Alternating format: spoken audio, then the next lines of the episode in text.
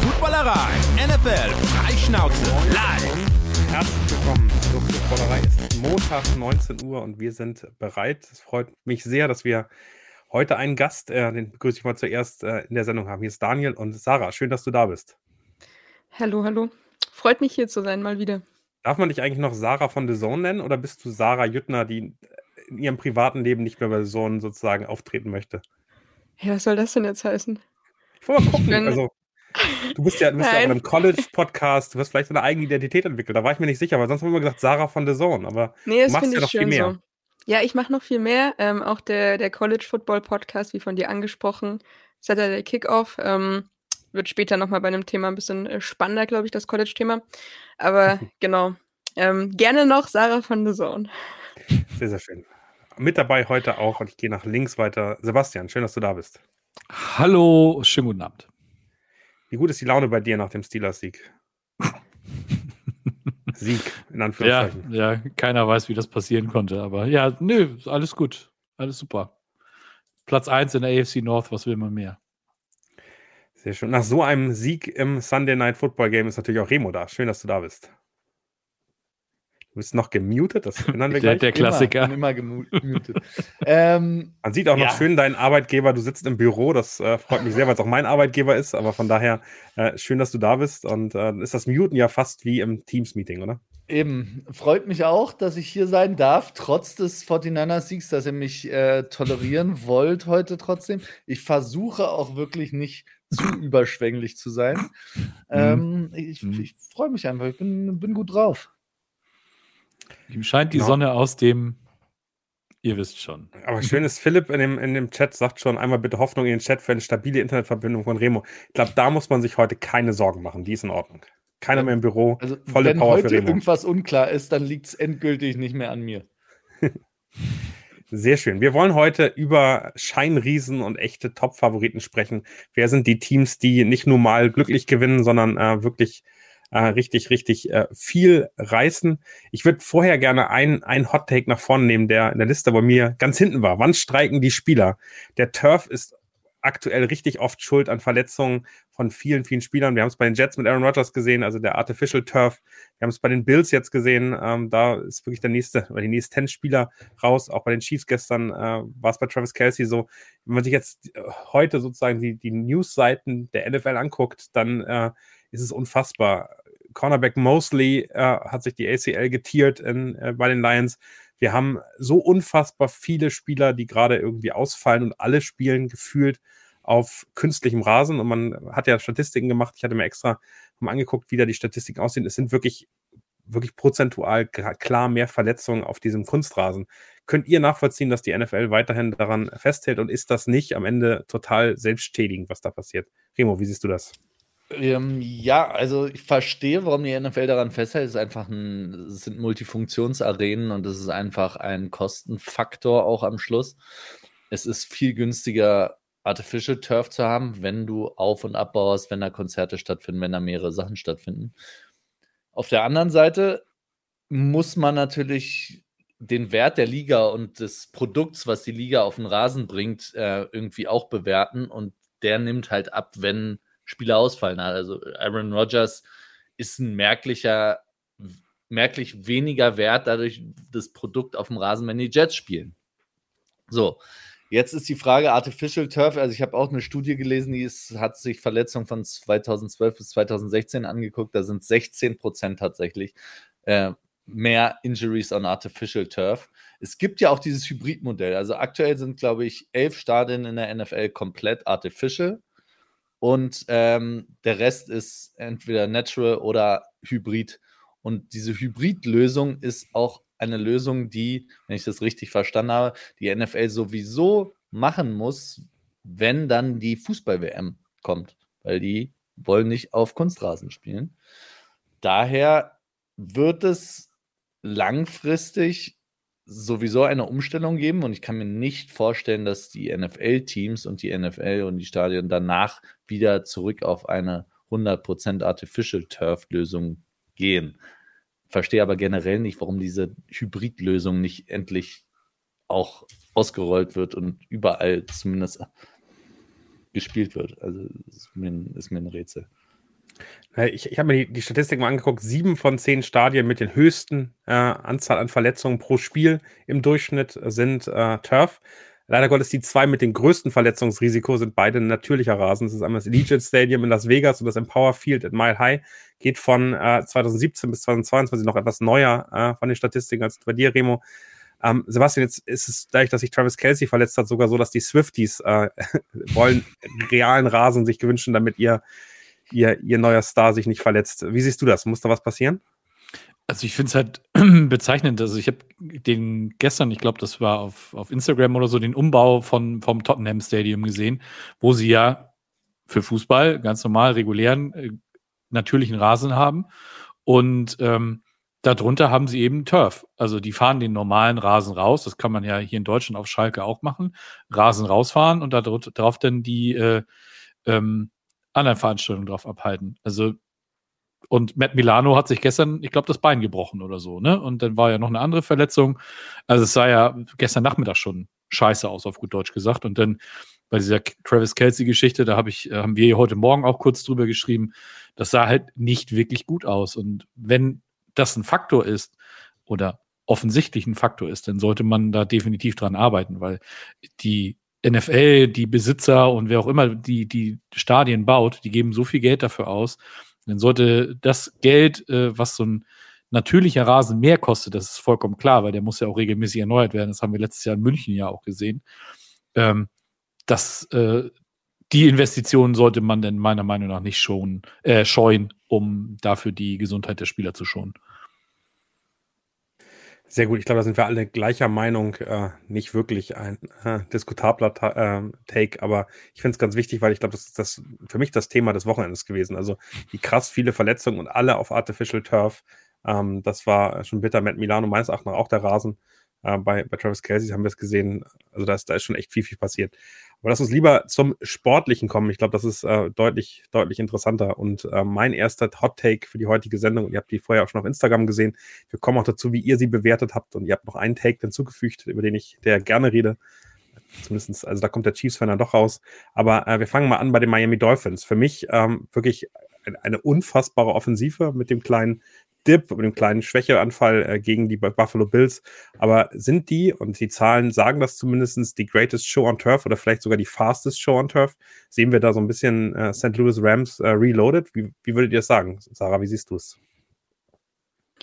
Ja, also ich finde sie schon krass, wie sie aktuell abliefern. Also ich meine, das haben wahrscheinlich die wenigsten erwartet, auch so Woche für Woche. Ich meine, wie du sagst, bis auf der eine Dip.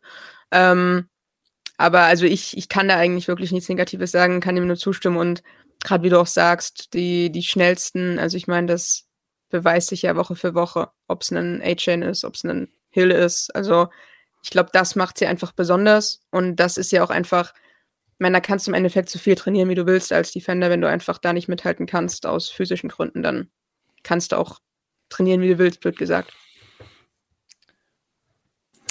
Ja, ich glaube, die, äh, die Kollegen aus Miami haben es die Greatest Show on Surf genannt, äh, um äh, da genau. das mit reinzuholen. Sebastian, wie, wie, mhm. wie stehst du da? Ist das für dich, äh, wir haben ja die, die Sendungstitel Scheinriesen oder echte Contender. Sind die Miami Dolphins für dich äh, auch nach der Niederlage gegen die Buffalo Bills wirklich ein Super Bowl-Contender in der AFC? Die sind ein Contender, auf jeden Fall. Also die haben jetzt, gestern haben sie über 500 äh, Yards Total Offense äh, aufs Parkett gezaubert oder auf den Rasen. Ich habe das mal ausgerechnet, wenn man, äh, die sind jetzt bei 2500 und knapp 70 Yards, die sie bisher äh, in fünf Spielen äh, gebracht haben. Das ist mehr, als die St. Louis Rams damals geschafft haben. Und die sind im Moment on pace für 8730 Yards also, das ist schon eine, eine, absolute Hausnummer. Und wenn du dir dann eben die Playmaker anguckst, das sind Tyreek Hill mit über 22 Meilen gestern äh, geblitzt worden, sozusagen auf seinem, ich glaube, das war auf dem 69 Yard Touchdown äh, Catch. A-Chain äh, kurz knapp dahinter mit, mit 21 und irgendwas auf seinem 76 Yard Touchdown Run. Und dann hast du eben auch noch einen Jalen Waddle und einen Raheem Mostert, die auch beide nicht langsam sind. Dieses Team hat von diesen, von den neun schnellsten Speeds, die dieses Jahr gemessen wurden, waren äh, Tyreek Hill dreimal, A-Chain war dreimal und die anderen beiden waren auch noch mit dabei. Also es ist total absurd, was die da, was die da abliefern. Und ähm, ja, macht es auf jeden Fall eine Menge Laune, denen zuzugucken. Ja, sieben der neun schnellsten ähm, Geschwindigkeiten, die gemessen wurden. Und nur mal, weil mit der Umrechnung habe ich auch immer Probleme. 22 Meilen pro Stunde sind 35 km/h. Die würden geblitzt werden in der 30er-Zone. Also ich weiß nicht, ob irgendwer mal versucht hat, hinter einem Auto herzulaufen, was 30 km/h fährt. Ich würde mal schätzen, die wenigsten von euch würden da lange mitlaufen.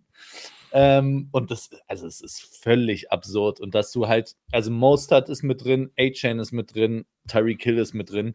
Und ähm, ich lehne mich mal weit aus dem Fenster, aber ich glaube, Ende der Saison wird auch ein äh, Jalen Waddle irgendeine Zeit laufen, die ähm, oder eine, eine, Geschwindigkeit laufen, die bei über 21, also der ist ja also, das, also was die an Geschwindigkeit haben, ist unfassbar und ist auch mit keinem Team, was, glaube ich, jene Offense in der NFL gestellt hat, zu vergleichen, allein vom Speed-Faktor. Was dann die Greatest Show on Turf angeht, von den Punkten liegen sie noch äh, hinter dem, was, was St. Louis damals äh, gemacht hat, aber aktuell, also 24 Touchdowns. Auch man muss ja mal gucken, wie gut verteilt es ist, wie gut diese Offense ist. 24 Touchdowns insgesamt, 12 Passing, 12 Rushing.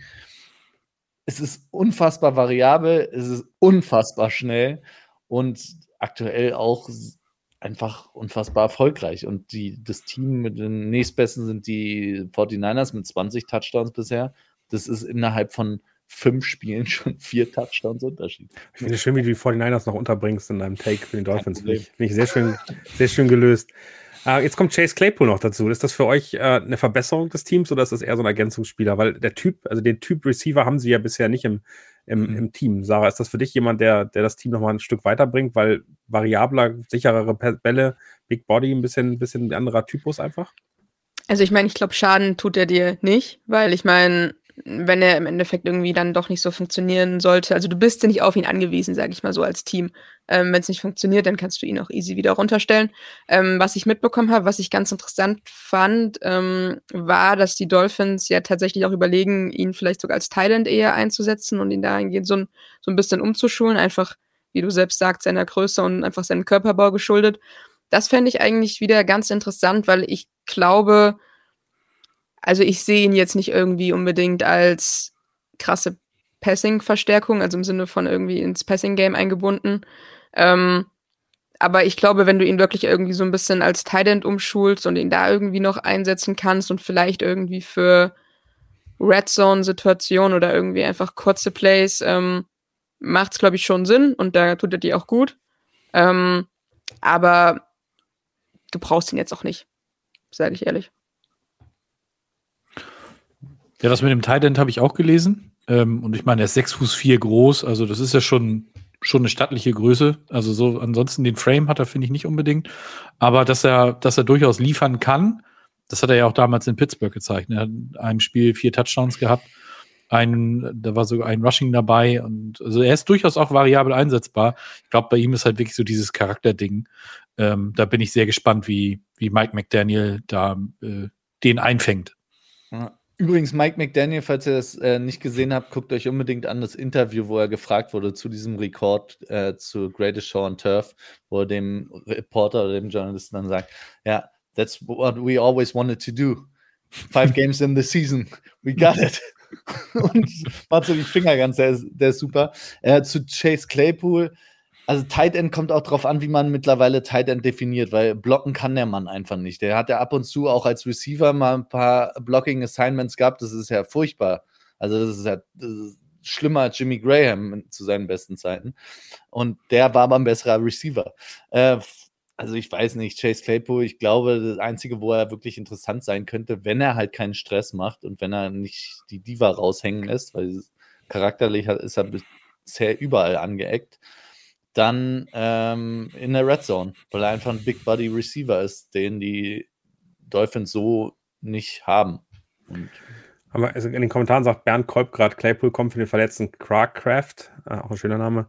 Ähm, was, was ich mir noch gedacht hatte, war das vielleicht auch eine Reaktion auf die Niederlage gegen die Bills, weil da wurden sie ja schon geknackt, indem man sagt, hey, wir wissen, oder, oder man respektiert die Geschwindigkeit der Receiver, man setzt ähm, dann vielleicht auch ein bisschen anders in der, in der Defensive sich auf und versucht, das Backfield zu äh, verstärken und da dann nochmal einen, einen kurzen Ball zu haben, weil ich finde, ich finde wirklich am Ende die Buffalo Bills, das war ja nicht nur ein schlechter Tag von den Dolphins, sondern die haben einfach ganz genau geguckt, wie man in der Verteidigung, in der Defensive dieses Spiel verändern kann und äh, ich bin gespannt, ob die, die Dolphins und man muss ja sagen, also Chargers, ähm, Defense okay, äh, nicht so richtig, die Patriots äh, sind nicht so richtig toll und die sahen ja auch gar nicht so schlecht aus in der Defensive gegen sie.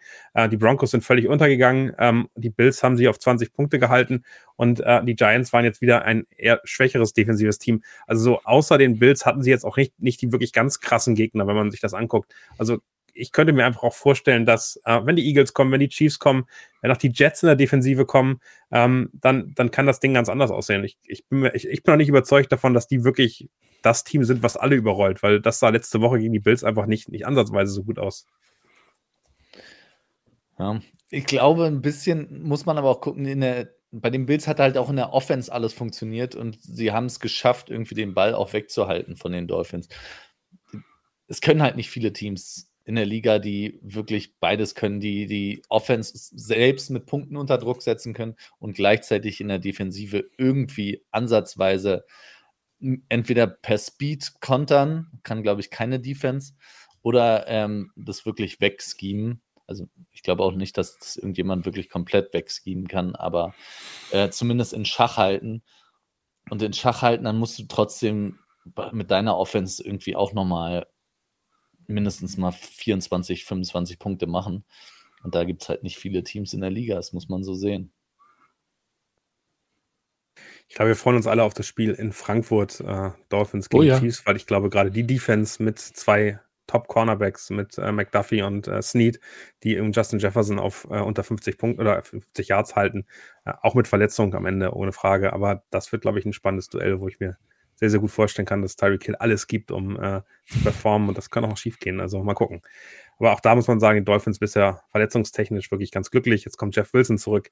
Also es sieht wirklich spannend aus, was, was da in Miami passiert. So gut waren sie, glaube ich, äh, seit wirklich langer, langer Zeit nicht mehr. König. Große Leidenschaft und packende Momente. Genau das wollen wir genießen. Wir feiern Football. Heute ein König. König Pilsener. Ähm, lass uns weitergehen zur NFC und damit äh, Remo auch endlich äh, sein Thema loswerden kann und wir dann wirklich in die Sendung starten können. Eig eigentlich fühlt es sich aktuell so an, die NFC ist entschieden. Also eigentlich können wir beenden, was wir da machen äh, und können sagen, hey, die AFC spielen wir nochmal aus bis, bis Januar, aber die NFC steht eigentlich schon fest, wie das äh, NFC Championship Game aussehen könnte. Und das ist Eagles gegen 49ers. Nach dem gestrigen Sieg gegen die äh, Dallas Cowboys sieht es so aus, und die Eagles, die sind spielen zwar nicht gut, aber gewinnen jedes Spiel, sieht es so aus, als wäre die Dominanz in der, in, in, in, ja, in der Conference eigentlich mehr oder weniger klar. Sebastian, wie siehst du das? Würdest du das unterschreiben? Am Ende geht der Weg nur über Eagles und 49ers in der NFC? Ja, sie sind ja auch beide die, die letzten ungeschlagenen Teams. Ähm, da kommst du ja auch nicht so ohne weiteres hin. Und äh, wenn man sich dann anguckt, wie die 49ers gestern über die doch so hochgelobte Dallas Cowboys Defense drüber gefahren sind, ähm, dann muss man schon sagen, dass äh, da wirklich der absolute Top-Favorit im Moment äh, auf dem Feld gestanden hat. Ähm, das war wirklich eine Performance, die, als ich das heute Morgen gesehen habe und mir dann nochmal die Highlights und sowas angeguckt habe, gedacht, alter Schwede, äh, das war wirklich ein Statement. Und bei den Eagles auf der anderen Seite, da, da hapert das ja noch so ein bisschen. Die gewinnen zwar ihre Spiele, aber sehen längst nicht so überzeugend aus wie letztes Jahr. Da kommen jetzt auch bald so ein bisschen die, die richtig harten Wochen der Wahrheit äh, auf die Eagles zu. Da weiß man dann, glaube ich, wie sie denn dann ungefähr stehen. Das ist ja, wird, glaube ich, gekrönt mit dem Spiel gegen die, gegen die 49ers, wenn ich jetzt mal die, die Rivalry Games gegen die Cowboys ausklammere. Aber da, da hast du denn Kansas City, Buffalo und äh, dann eben, wie gesagt, die, die 49ers. Das scheppert richtig. Und dann weißt du halt wirklich, wo du denn stehst. Aber wie gesagt, nochmal 49ers gestern, das war, ja, macht Spaß zuzugucken. Genauso wie bei Miami. Oder Remo? Ähm, ja, macht, macht hm. große Freude. es ist auch tatsächlich, also ich hatte ehrlicherweise ein bisschen Schiss vor dem Spiel gegen Dallas, weil für Dallas das so ein bisschen gefühlt so ein Super Bowl-Feeling hatte, weil die jetzt immer gegen die 49ers raus und dann sah es auch wirklich ungünstig aus, teilweise mit Sieg als Center. und äh, haben sich da selbst auch ein Ei gelegt und hatten, sind halt immer wieder gegen die 49ers rausgeflogen. Sodass man sich das so ein bisschen beweisen wollte. Und für die 49ers muss man auch ehrlicherweise sagen, war das Spiel wahrscheinlich nicht so wichtig wie für die Cowboys, weil man einfach auch schon 4-0 stand. Ähm, und es sah teilweise halt wirklich einfach aus. Und das ist schön zu sehen. Ist schön zu sehen auch, dass die Defense, die ja auch nicht in dieser Saison zumindest nicht statistisch so gut ist wie die letzten beiden Saisons.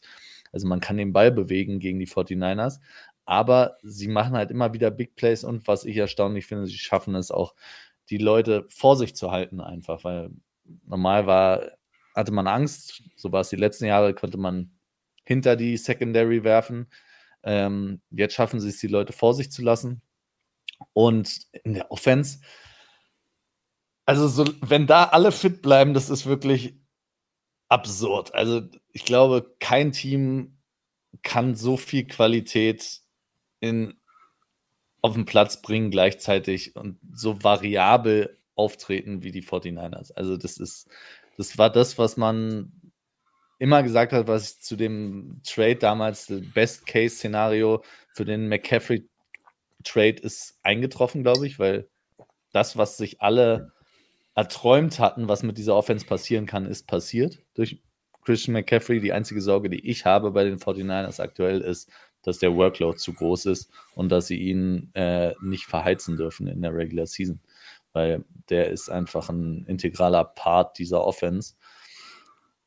Ja, und das, man kann aktuell nichts Negatives sagen. Ich weiß nicht, ob wir jetzt schon über Brock Purdy sprechen wollen. Nee, ich, ich, würde, ich, ich würde, die gehe ich in Richtung Sarah. Brock Purdy machen wir gleich, aber äh, ich, ich finde die Frage nach der undefeated Saison oder Season, äh, wir haben ja immer noch die Miami Dolphins, äh, was, 72? 74? 72. 72 mhm. ähm, wir, haben, wir haben die Patriots, die knapp dran gescheitert sind im Super Bowl. Äh, Sarah, siehst du eine Chance, dass diese 49ers äh, den nächsten Anlauf darauf gehen können? Boah, also wenn man den Schedule durchgeht, es ist Browns, Vikings, Bengals, Jaguars, Buccaneers, Seahawks. Bis dahin sehe ich keinen Gegner, der die aktuell in irgendeiner Form in Frage stellen kann. Und dann kommt natürlich äh, die Eagles äh, und äh, danach Seahawks, Cardinals, Ravens, Commanders, Rams. Also eigentlich sehe ich nur die, die, die Eagles, die in der, in der Regular Season wirklich ein Gegner sind, oder? Ja, sehe ich auch so. Also bei den 49ers würde ich mir ehrlicherweise auch wenig Kopf machen. Und die kann man für mich gefühlt jetzt einfach schon wirklich festsetzen. Ähm, aber den, den Hype um die Eagles würde ich noch so ein bisschen zurückfahren. Also ich meine, klar, natürlich auch undefeated bisher. Ähm, aber wie schon angesprochen, für mich auch dieses Jahr nicht so stark wie letztes Jahr. Und wenn man sich dann anschaut, okay, wen gibt's ähm, in der NFC noch, der irgendwie da reinkrätschen könnte, ähm, sehe ich die Lions zum Beispiel über den Eagles. Also wenn wir uns mal anschauen, gegen wen die, die Eagles. Lions über die Eagles. Also im Sinne von am Ende den Record und auch von wenn du dir anschaust, gegen wen die Eagles noch spielen, da hast du noch mindestens vier, fünf Spiele dabei, wo ich sage, okay, das, das können die verlieren und es überrascht mich nicht. Wenn ich mir den Lions-Schedule anschaue, dann lass es ein Spiel sein. Aber da möchte ich jetzt erstmal ganz kurz den Goff-Hater Remo auf dich hetzen. äh, Remo, kannst du dir vorstellen, dass die Lions stärker sind als die Eagles? Nein, also als Team ähm, gegeneinander würde ich die Lions nie oder haben die Lions für mich aktuell, sind sie nicht so weit, um die Eagles zu schlagen. Ich gebe dir aber recht, dass die Eagles, dass man noch gucken muss. Ich bin auch nicht beeindruckt von dem, was die Eagles diese Saison machen. Aber war man ehrlicherweise Anfang letzter Saison auch nicht und hätte immer, ja, mal gucken. Und sie machen halt das, was sie müssen. Und wenn man sich das Team auf dem Papier mal anguckt, hat die Eagles, habe ich vor der Saison schon gesagt, haben wahrscheinlich so viel Qualität und sind so tief wie kein anderes Team. Und jetzt, also allein, dass sie Jalen Carter bekommen haben, Hargrave abgeben und Jalen Carter durch Jalen Carter ersetzt, ist eine Frechheit, dass sowas möglich ist in der NFL. Grundsätzlich ja, aber ich bin trotzdem nicht wirklich überzeugt. Also ich sehe die noch gut ähm, eher stumbeln und am Ende irgendwo auch fallen in der Saison, sage ich ehrlich. Und für mich ist, sind die Lions einfach irgendwie weiß ich nicht, da habe ich einfach irgendwie mehr Funke, da habe ich das Gefühl, da ist irgendwie einfach mehr Upside irgendwie da. Ähm, gar nicht unbedingt individuell, wenn wir irgendwie auf die Spieler schauen, sondern einfach so als Team per se ähm, und von ihrer Performance her und so. Also ich finde, sie machen im Vergleich einfach mehr aus dem, was sie haben. Und das finde ich irgendwie super interessant. Und das ist für mich irgendwie, was mich dann auch mehr abholt und wo ich denke, wenn es dann irgendwie um so Kopf-an-Kopf-Spiele irgendwie geht, weil für mich sind die Eagles kein klarer Favorit, wenn sie gegen die Lions spielen. Also schon vielleicht zum Ticken vorn, aber ich finde trotzdem, dass es ein Spiel ist, oder wo ich mir erwarten würde, dass es trotzdem irgendwie knapp wird. Und dann sehe ich irgendwie die Lions vorne, weil sie irgendwie nochmal die Trickkiste auspacken und weil sie irgendwie als Team einfach dann besser als Zahnrädersystem irgendwie ineinander funktionieren. Also ich würde Sebastian einmal mit reinholen wollen mhm. in, in, die Diskussion. Für mich ist, ist ein ganz großer Faktor, so ein bisschen in Woche 5 wird kein Super Bowl gewonnen. Ähm, und äh, ich erinnere mich letztes Jahr an die Buffalo Bills, die irgendwie in, in Woche 7 aussahen wie das mit Abstand beste Team der Liga. Und dann gab es eine Schulterverletzung äh, bei, bei Josh Allen, dann gab es ein paar andere äh, Verletzungen in der, auch in der Defense und plötzlich äh, war dieses Team nicht mehr wiederzuerkennen. Ist das eine Gefahr, dass die 49ers jetzt so stark sind? Und ist es vielleicht besser, wie die Eagles, so ein bisschen zu schwächeln, knappe Spiele zu gewinnen, noch nicht auf Hochform zu sein, aber sich so langsam zu steigern im Laufe der Saison? Was, was magst du mehr, Sebastian? Also, man muss ja auch ganz, also die 49ers haben gestern das 15. Spiel in Folge gewonnen, saisonübergreifend in der Regular Season. Das, damit haben sie einen Franchise-Rekord eingestellt. Der, das war 89, 90 damals zu Joe Montana, Jerry Rice Zeiten. Da haben sie das das erste Mal gemacht und haben jetzt gegen Cleveland die Chance, äh, den Rekord äh, komplett äh, neu aufzustellen. Das finde ich schon mal sehr beeindruckend. Und wenn du denn noch siehst, dass Christian McCaffrey in 14 von diesen Spielen einen Touchdown erzielt hat, ist das nicht minder beeindruckend. Also ich habe halt das Gefühl, dass die sich, dass die 49ers sich so ein bisschen in einen Rausch gespielt haben und ähm, auch wenn die verletzungsfrei bleiben, weil das war ja auch immer so ein bisschen der Knackpunkt, den, den dieses Team hatte, die, die letzten Jahre. Wenn sie das äh, tatsächlich schaffen, dieses Problem im Griff zu behalten und äh, wie Remo eben auch sagte, bei CMC die Workload so ein bisschen managen, dann ähm, glaube ich nicht mal, dass es irgendwie so ein Problem ist. Klar, ich weiß, welches Argument, also das Argument hatten wir bei den, bei den Chiefs ja auch schon oder bei den Patriots früher, die immer im September vielleicht nicht ganz so gut ausgesehen haben, aber dann, dann wo es wirklich drauf ankam, da haben sie geliefert. Aber die 49ers haben halt letztes Jahr auch bis ins Championship Game geliefert und haben dort halt einfach das Pech gehabt, dass da, dass sie da auf ein Eagles-Team getroffen sind, das ein Tick weiter gewesen ist und sie hatten halt am Ende nachher auch den Quarterback Nummer 17 auf dem Platz stehen. Also wenn das nicht äh, eintrifft, dann äh, glaube ich, braucht man sich da bei den 49ers keine großen Sorgen machen. Remo, fühlt sich das gut an? äh, ja, klar fühlt sich gut an. Ich, man kann sich ja auch nicht wünschen, man plant ja auch nicht eine Saison, wir gehen da mit 85 Prozent rein und steigern uns langsam. So funktioniert es ja nicht. So kann man nicht planen, vor allem nicht in der NFL. Du kannst nicht mit weniger als du geben kannst spielen. Also du musst so oder so 100% geben. Und ich glaube, nur weil du am Anfang der Saison schon sehr gut bist, heißt es nicht, dass man abbauen muss. Genauso wie es nicht heißt, dass man, wenn man ein bisschen schwächer startet, dass man sich steigert.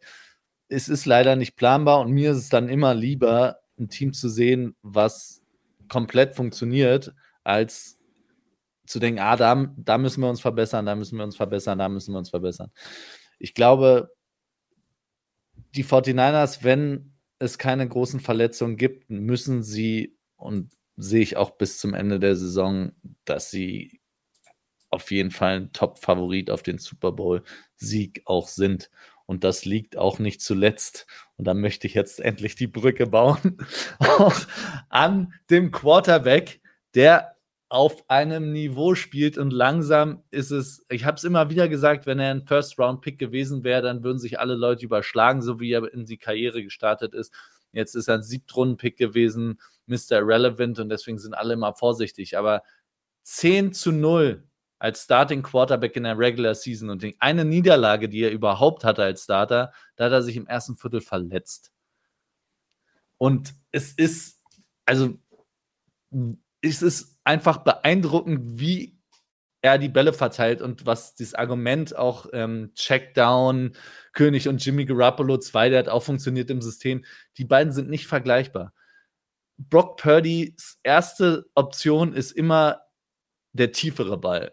Und es zeigt sich auch immer wieder, jedes Mal, wenn man sich die Passcharts anguckt. Brock Purdy ist aktuell der sicherste Quarterback, die höchste Completion Percentage in der NFL bei die zwei dürfen, aber. die über 20 Air Yards sind. Ah, okay.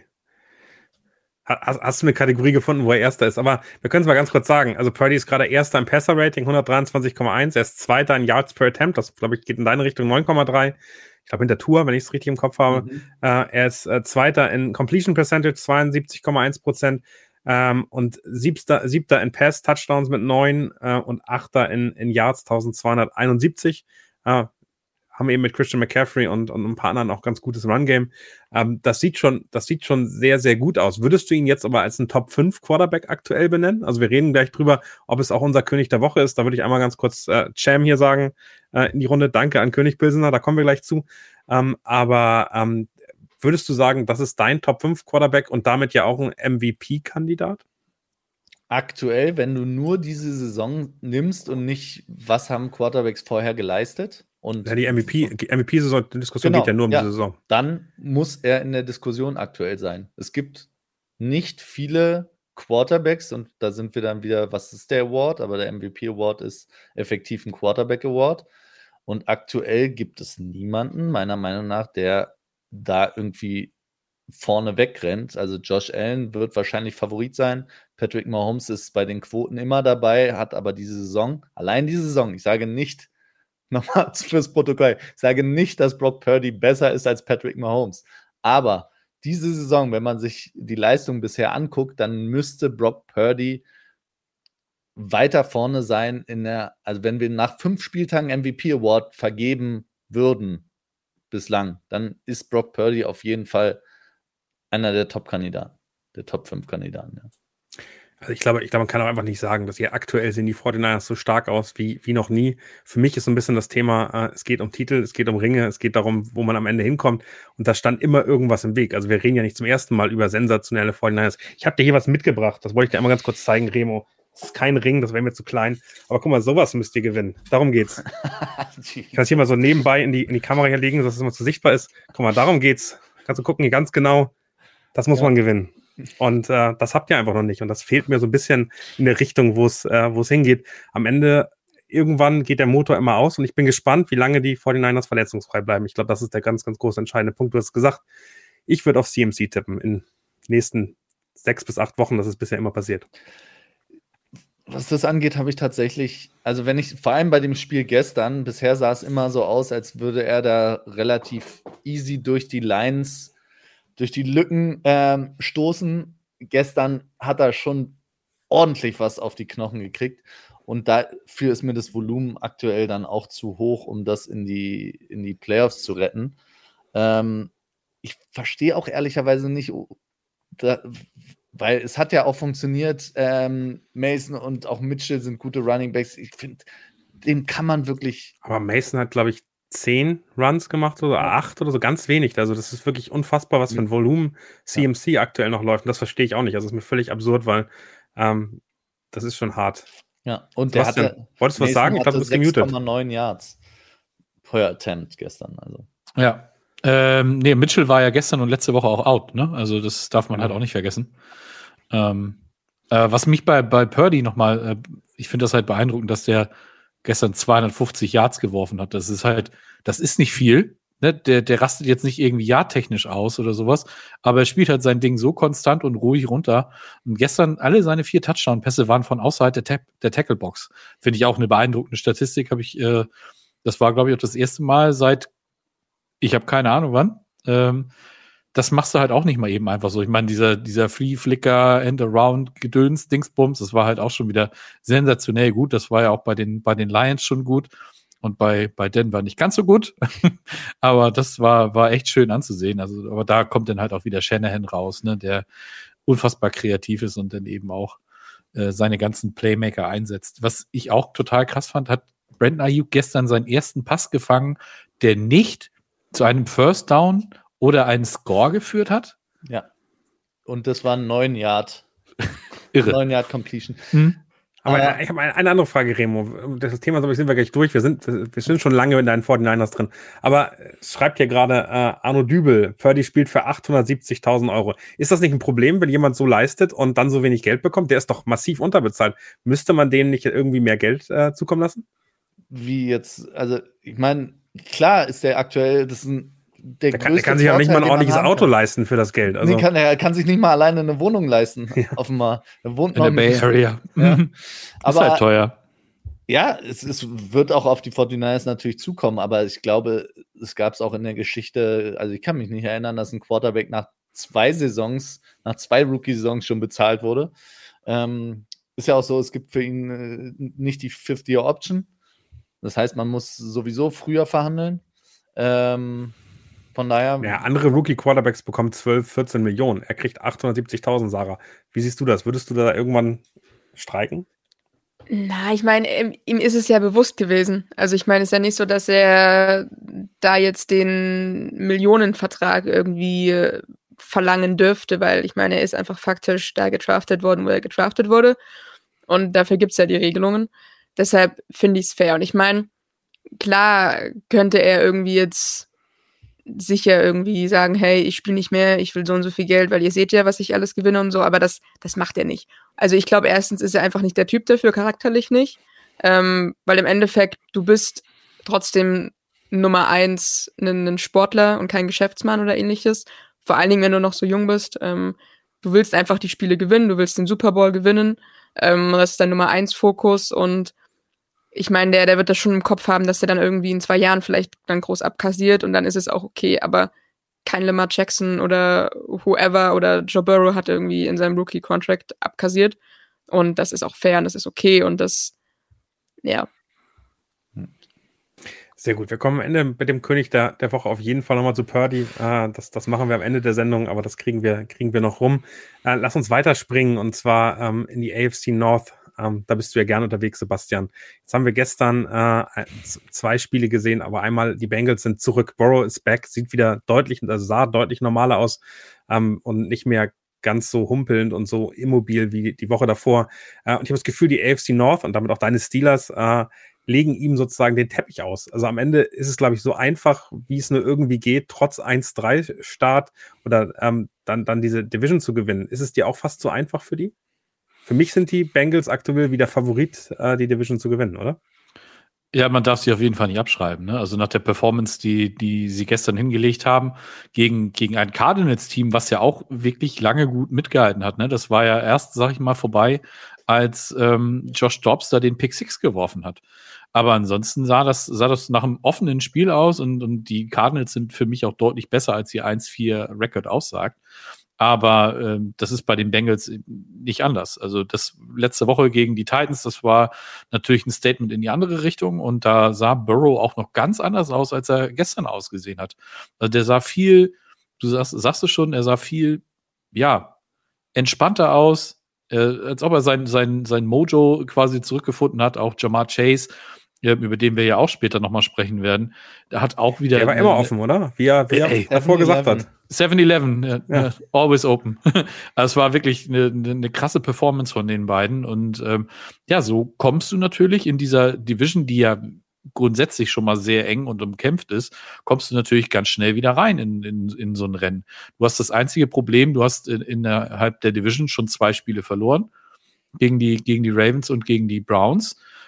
Ähm, das ist natürlich immer noch so ein Ding, aber nichtsdestotrotz, sie, also abschreiben darfst du sie auf gar keinen Fall und auch ähm, wir haben ja so, so ein bisschen letzte Woche auch über die Defense so ein bisschen gesprochen und Anno Rumo, der ist ja auch so ein, so ein Typ, der hat auch im Jahr davor, hat er schon äh, adjusted im Laufe der Saison und ähm, ja, wenn Burrow tatsächlich jetzt wieder komplett äh, fit ist, dann why not, ne? Also ist wirklich, ist alles möglich in der AFC North. Sarah, wie siehst du äh, die Bengals? Sind die wieder voll da, wo sie vorher waren, oder hast du noch Zweifel, dass sie, dass sie wirklich so gut sind? Also das Programm war jetzt natürlich auch äh, sehr simpel. Ähm, ich meine, der Gegner ähm, war fast eine Einladung und das wird eher jetzt komplizierter in den nächsten Wochen. Da kommen ja einige Teams, inklusive der 49ers, wenn ich es richtig im Kopf habe, auf die Bengals zu. Also wenn man sich das, das Programm mal anguckt, dann äh, spielen sie jetzt in der, in der nächsten Woche gegen die Seahawks. Das finde ich ehrlicherweise sehr auf Augenhöhe. Dann die 49ers, dann die Bills die Texans, die sehen auch nicht mehr so schlecht aus. Ähm, und dann geht es dann weiter in der Division mit den Ravens, den Steelers. Das ist schon ein richtig hartes Programm jetzt, oder? Jein. Also für mich war bisher immer so der, der Hauptfaktor, warum irgendwie die Bengals die Spiele verlieren oder warum sie aktuell einfach nicht so gut sind, Joe Burrow. Und dadurch, dass er jetzt für mich wieder back ist. Also das, was er abgeliefert hat, da kann man nicht beschreiten, dass er jetzt irgendwie immer noch nicht der ist, den man irgendwie erwarten könnte. Also ja, also ich bin da voll positiv. Ich bin traurig, dass ich ihn gebencht habe in meinem Fantasy-Team in der ersten, das erste Mal jetzt. Ähm, aber jetzt weiß ich, dass ich mich wieder auf ihn verlassen kann und einfach diese Connection von ihm zu Chase ist wieder da und das, also da braucht man, oder da, darf man sich eigentlich gar nicht drum streiten. Die sind wieder zurück und die werden angreifen und die werden kein Problem mit ihrer eigenen Division haben. Ähm, also weder die Browns noch die Ravens noch die Steelers sind für mich irgendwie Teams, wo sie strugglen sollten, wenn sie so weiterliefern. Ähm, und dann, ja, klar, du wirst jetzt nicht alle Spiele gewinnen. Also ich denke jetzt nicht, dass sie gegen die 49ers und gegen Bills direkt mal irgendwie unbedingt gewinnen, aber ich glaube auch nicht, dass sie das jetzt vielleicht zwingend müssen. Ähm, und deshalb, also ich bin, ich bin wieder auf dem Hype-Train aufgestiegen. Tut das weh, Sebastian, zu hören, dass die Steelers äh, keine Konkurrenz für die Bengals sind? Siehst du das auch so? Mhm. Ja, also das Problem ist, äh, offensiv haben die Steelers halt leider wenig Argumente. Ne? Also wer dieses Spiel gestern gesehen hat, äh, das haben ja nicht die Steelers gewonnen, das haben die Ravens verloren. Das muss man ganz eindeutig so sagen. Also die Drops, die, die die Receiver sich da geleistet haben, Zay Flowers, wie sie alle, ist vollkommen egal. Also die haben ja alle äh, damit mit, äh, keine Ahnung, mit Brickhänden äh, geglänzt. Ähm, das war äh, ich fand es wirklich unbeschreiblich. Ich habe irgendwann kurz vor Schluss habe ich getwittert, dass, dass das Spiel wahrscheinlich 11 zu 10 ausgeht. Das war nach dem, nach dem Safety und den zwei Field Goals und dann kam direkt danach dann dieser 41 Yard Pass von, von Pickett auf Pickens, also die, die Connection, die irgendwie immer funktioniert in so einer Situation. Bei, dem, bei dem Touchdown möchte ich nochmal nachfragen. Was denn war denn da mit Matt Kenner dabei? Man sah hinterher eine, eine Grafik oder ein kleines Video, wo der sich bei dem Touchdown äh, nicht freut, sondern echt eher sich ärgert äh, über, über mhm. das Play. Alle anderen im Hintergrund freuen sich, feiern.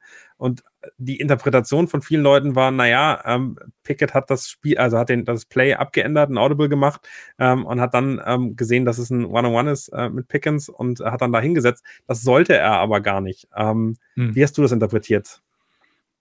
Also ich finde, dass ähm, das, das Problem ist halt, wenn du wirklich diese, diese steifen äh, Play-Calls hast und dem deinem Quarterback nicht die Möglichkeit gibst, wenn er irgendwas sieht, eventuell das Ganze auch zu ändern, weil also wenn, wenn du George Pickens in Press Man coverst, dann hast du leider äh, keine gute Chance dagegen, weil das hat er auch bei den anderen Catches in dem Spiel gestern gezeigt.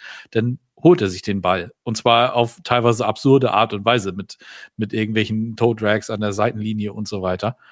Aber ähm, Matt Canada ist halt wie ja, es ist ein, ist ein schwieriges Thema. Also ich hätte mich fast über eine Niederlage mehr gefreut in der Hoffnung, dass jetzt in der Bye Week eventuell was passiert. Ich weiß, es wird nicht passieren. Äh, er wird seinen Vertrag erfüllen dürfen und dann wird er im, im, in der Offseason wird er gehen. Aber nichtsdestotrotz, es ist halt, ach, ich kann es, ich kann es auch nicht verstehen. Es gab so eine andere Situation, da wurde ihm, glaube ich, von irgendwem gesagt, ey, du bist jetzt im Fernsehen oder so, und dann hat er da auf einmal irgendeine Reaktion gezeigt. Wo Remo, willst du noch was ergänzen zum Thema Bengals oder wollen ähm, wir weitermachen? Ne, zum Thema Burrow nur ganz kurz. Ich bin mir noch nicht so sicher, dass die Bengals zurück sind. Sagen wir es mal so. Ich würde gerne hm. die nächste Woche abwarten. Ich glaube, die Seahawks sind ein guter Test. Die Seahawks Defense ist jetzt nichts, wovon man Angst haben muss, ist aber auch nichts, was du einfach mal übergehen kannst. Und ich meine, Burrow hat gestern für 5,9 Yards per Attempt geworfen. Das ist noch nicht das, was man von ihm erwartet. Und auch die Bengals, muss man ja fairerweise sagen, sind auch insgesamt mit viel, viel höheren Erwartungen in die Saison gegangen, als jetzt nur zu sagen, sind sie zurück, können sie denn um den Division-Sieg mitspielen? Also man ist ja in die Saison gegangen, glaube ich, als Bengals-Fan und auch die Bengals selbstbewusst mit dem Empfinden zu sagen, ey, die Division gehört uns. Und aktuell bin ich mir dann nicht sicher. Also sie haben zwar einen Schritt in die richtige Richtung gemacht, aber das hängt halt auch damit zusammen, dass die Ravens sich quasi äh, die Windeln voll gemacht haben gestern. Also es war eine Katastrophe. Also wenn die, wenn die Ravens das Spiel gestern gewonnen hätten, dann wäre es, glaube ich, auch eine andere Diskussion, weil dann hätten die Ravens in Cincinnati, in Pittsburgh und in Cleveland gewonnen. Ähm, von daher, ja, ist es weniger die überragende Leistung der Bengals als das Versagen der Ravens, dass Bengals-Fans ein bisschen mehr Hoffnung noch gibt, als es die eigene Leistung tatsächlich tut. Sehr schön. Dann lass uns doch äh, die Bengals und mit dem Cook, äh, oder Blick in die nächste Woche, das äh, sagt nämlich, äh, glaube ich, auch Some Say It's T. Seahawks sind keine Laufkundschaft äh, und in der Division kann jeder den Titel holen, ergänzt Mirko äh, Prerauer, äh, während Darkest Knights, da weiß man, Chiefs-Fan, von der äh, sehe ich die, die Färbung damit. Bengals sind aus dem Rennen. Ich sehe sie noch nicht aus dem Rennen. Also es ist ein Spiel, was da, was sie weg sind in der Division. Die werden nicht den, den AFC Seed One holen. Das, damit da sind sie raus. Das sehe ich ähnlich. Aber ähm, die Division, glaube ich, können die locker noch gewinnen und äh, auch bei dem 0-2 in, in, in der Division. Ähm, lass uns aber gerne äh, einmal weiterspringen auf ähm, das nächste Thema und zwar die Jaguars. Und äh, ich, ich war so, also ich fand es fast die Überraschung des, des Spieltags. Also ich hätte neben den klaren Sieg der 49ers, die Demontage, hätte ich nicht erwartet, dass die Bills äh, so schlecht aussehen in London. Was für mich aber ein riesiger Vorteil ist, ist, dass die Jaguars die ganze Woche da waren. Die waren akklimatisiert, die waren ähm, wirklich ganz entspannt und das äh, war wirklich für mich, waren die in London in dem zweiten Spiel ein Super Bowl-Contender. Wenn die so auftreten, dann können die richtig, richtig weit kommen. Sobald sie in Jacksonville sind, vor, sag ich mal, spärlicher Kulisse und fast mit Nachteil, ähm, sind sie dann eher so eine Schmusekatze. Ähm, wie siehst du das, Sarah? Ist, das, ist da was dran oder ist das ein Problem? Ja, also ich hatte den, den gleichen Gedanken, erstmal auf die Bills zu schauen, ähm, weshalb das vielleicht nicht funktioniert hat. Einfach, die Jaguars haben einfach den enormen Vorteil, dass sie einfach da jetzt schon seit zwei Wochen oder einer Woche ähm, in London sind und da eben nicht irgendwie Chatlag-Probleme vielleicht haben oder ähnliches. Ähm, letztendlich hat man es auch im, auf dem Feld gemerkt, ähm, dass die Bills das anscheinend vergleichsweise zumindest beeinflusst hat. Ähm, aber so starke Leistung der Jaguars weiß ich nicht. Also, ich meine, Lawrence hatte da schon immer wieder Plays, wo er echt gestruggelt hat. Ähm, ich meine, es waren am Ende, ich weiß nicht, wie viele Turnover ähm, die Bills Defense da forciert hat, ähm, wie oft da irgendwie Lawrence den Ball verloren hat. Nicht unbedingt irgendwie, weil ich sage, dass Lawrence irgendwie schlecht ist oder ähnliches, aber einfach dann im Endeffekt die O-Line, die da ihm einfach nicht den nötigen Schutz geboten hat ähm, und da einfach Probleme hatte. Es waren halt trotzdem immer wieder Big Plays irgendwie dabei. Ähm, ich meine, die Jaguars ähm, Defense hat auch gut funktioniert gegen die Bills eben. Aber ich würde das jetzt ehrlicherweise nicht zu hoch irgendwie anordnen. Ich meine, es war ein gutes Spiel overall. Geschuldet auch dem Vorteil, dass sie da eben schon den, den Standortvorteil hatten der Bills, aber für mich trotzdem kein so krasses, so krasse Performance, so krasse Leistung der Jaguars da. Ähm, da waren auch viele, viele Fehler dabei. Ähm, und ich glaube, wenn sie dann wieder zurück in den USA sind und wenn sie da wieder ja so ein bisschen gleiche Bedingungen haben, ähm, sage ich mal, dann wird das auch wieder eher anders aussehen. Also für mich aktuell Jaguars so ein echtes ja, unsicheres Team. Also ich habe mir vor der Saison, ehrlicherweise, auch wenn ich irgendwie Titans-Fan bin, mehr erwartet von den Jaguars und habe sie auch eher an der, an der Nummer 1 gesehen in der Division. Und aktuell sind die für mich einfach noch so viele Fragezeichen. Mal funktioniert irgendwie Lawrence und die Offense, ähm, dann irgendwie wieder nicht. Und dann, ja, weiß ich nicht, ich finde es aktuell einfach noch super inkonsistent ähm, und irgendwie noch nicht so eingegroovt, mein Gefühl, dieses Team. Ja, ich glaube auch viel eher als, als London ist, glaube ich, gegen die Bills tatsächlich war das Hauptthema. Ähm, die Jaguars waren eine Woche da und was man, glaube ich, nicht unterschätzen darf, ist, die Bills haben sich vor dem Spiel gegen die Dolphins, mussten sich anhören, wie alle die Dolphins über den Klee gelobt haben und sind da rausgegangen und wollten es allen beweisen, dass sie immer noch die Nummer 1 Kraft sind in der Division. Das haben sie bewiesen und dann fällt natürlich so ein, so ein bisschen Last auch von dir ab, muss dann nach London. Ich glaube, das war alles zusammen, haben die Bills nicht 100% da für das Spiel jetzt einfach gegen die Jaguars der anderen Seite glaube ich auch nicht unbedingt, dass man sagen kann, die Jaguars sind in London einfach besser, sondern ich glaube, die grooven sich gerade ein. Also ich glaube, die werden einfach gerade besser und werden jetzt langsam zu dem Team, das auch ich vor der Saison erwartet habe. Ich habe auch gedacht, die Jaguars laufen mit der Division weg. Also ich habe da kein anderes Team gesehen, was irgendwie eine Chance haben sollte. Und ich glaube, in die Richtung geht es jetzt auch trotz der, sag mal, durchaus schwachen O-Line. Also ich glaube, das ist ja das, das, das Problem dieses Teams, ähm, dass der Pressure auf äh, Trevor Lawrence schon einfach durchgängig hoch ist. Das haben die Bills nicht so gut hingekriegt, haben viele Third Downs dann am Ende irgendwie vergeigt. Sebastian, ist das für dich ein Thema, was, äh, also das ist ja nichts Neues in, in Jacksonville. Wir erinnern uns an die Verletzung in der ersten Saison von Lawrence. Ähm, ist das was, was dem Team vielleicht noch fehlt, um dann ganz oben anzugreifen, eine ordentliche O-Line? Ja, auf jeden Fall. Also gestern war Cam Robinson, hatte ja, glaube ich, sein, sein erstes Spiel gestern wieder nach, nach seiner Sperre gehabt. Ähm, der sah natürlich auch noch nicht wieder so, so richtig äh, drin aus in dem Spiel. Du hast dann Jawan Taylor, den, den habt ihr euch ja geholt, der letztes Jahr in der, in der O-Line da gespielt hat. Ähm, aber das ist natürlich eine, eine, eine Baustelle, die du auch angehen musst. Also die haben, die haben Playmaker in der Offense, das äh, ist vollkommen klar. Ne? Etienne, die, die Wide Receiver, Ridley, Kirk, äh, Evan Ingram als, als Titan, das sieht alles super aus. Und auch in der Defense haben die ja, haben die ja durchaus was, was da rumläuft, was Kaliber hat. Aber ähm, es ist halt kein Geheimnis, dass du deinen Franchise Quarterback, dass du ihm äh, äh, beschützen musst. Und das machst du, indem du in die O-Line investierst oder in einen äh, fantastischen O-Line-Coach. Davon gibt es gefühlt nicht so viele. Also musst du sehen, dass du da beim Spielermaterial nachlegst. Und äh, das sollten sie auf jeden Fall nächstes Jahr nochmal in Angriff nehmen. Aber ähm, ansonsten, ja, Vielleicht äh, wird es halt wirklich Zeit, dass sie einfach auf den, den Call aus London hören und, und komplett dahin umziehen.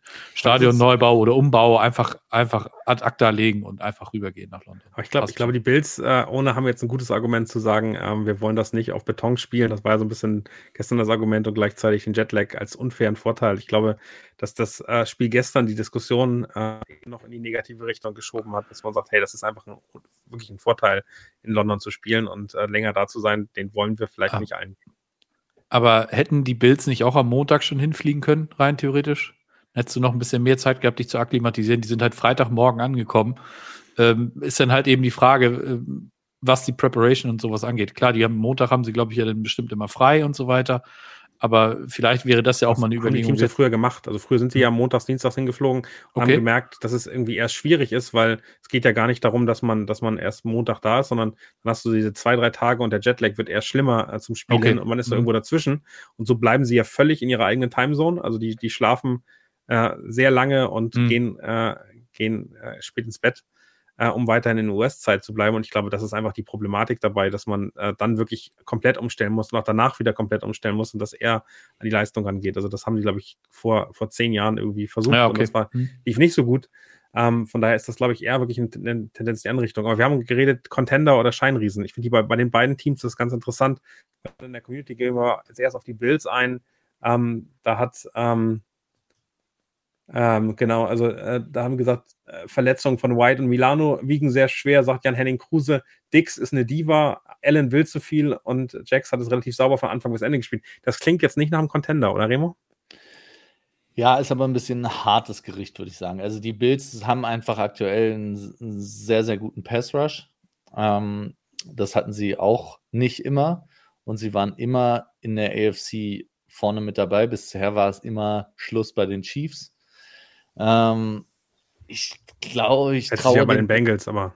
Ja, oder ja, aber klassischerweise irgendwie gefühlt.